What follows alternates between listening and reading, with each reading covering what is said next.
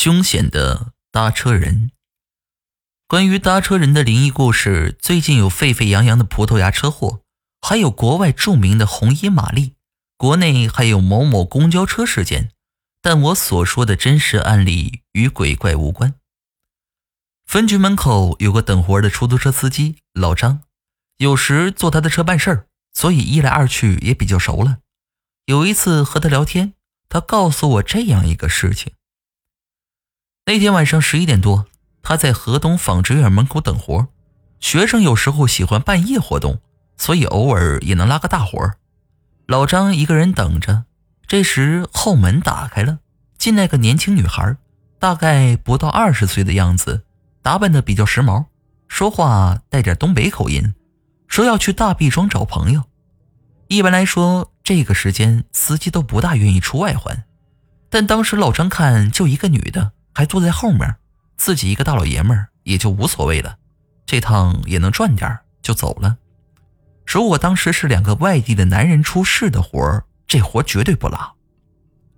这大毕庄出了天津外环，去的倒比较好走，老张还聊天就和这女孩聊天，女孩一声不吭，看着窗外抽着烟。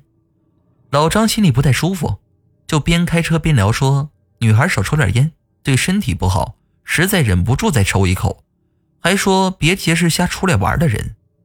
又聊天说自己的闺女也这么大了，现在也懂事了，给她买了件毛衣，他很感动。半道还嘱咐坐在后面的女孩，送到地儿了，他看着她回家，免得半夜一个人危险。后面的女孩一直没说话，猛抽烟。听了一番老张算是苦口婆心的劝慰，似乎有些感动。当车开到一个小村的路口，女孩突然说：“师傅，我就在这下车，我没钱给您，您赶紧回市里吧。”老张心想：碰到个坐霸王车的还不给钱，但他又觉得不忍心把他放在这前不着村后不着店的荒路上。就说道：“没事闺女，我送你过去。半夜在外面不安全呢。”这女孩哽咽了一下：“师傅，我看你是个好人，我不隐瞒了。你再往前开，你会碰到一个沟，你车会停下来，旁边有三个人是我朋友，路边已经给你挖好坑了，所以你赶紧往回开。